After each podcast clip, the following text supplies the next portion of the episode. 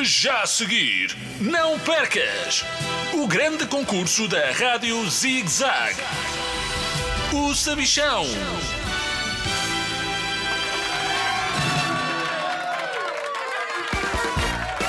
Olá, crianças de todo o mundo.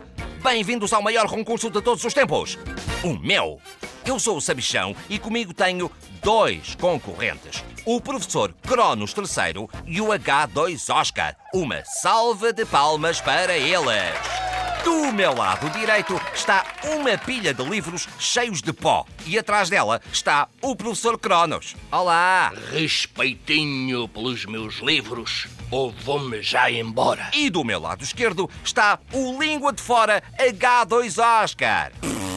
Hoje vai haver baile, Sabichão! Baile! Bailinho!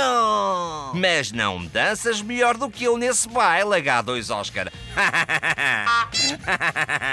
Prontos para jogar? Que remédio! Estão a ver esse botão vermelho a piscar à vossa frente? Queres que lhe ponha o dedo em cima, Sabicholas, é? É isso? Não, quero que lhe ponhas asas e o deixes voar.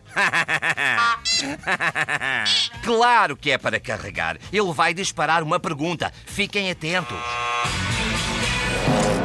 Categoria História. Já descobri a pergunta. E a pergunta é: quem foi o primeiro português a chegar à China? Pensem na resposta enquanto eu digo o prémio estrondoso que podem receber. Um dicionário com pernas que foge de quem não sabe o abecedário. Oh, Sabiclas! Armada em Sabicholas! Eu sei a resposta!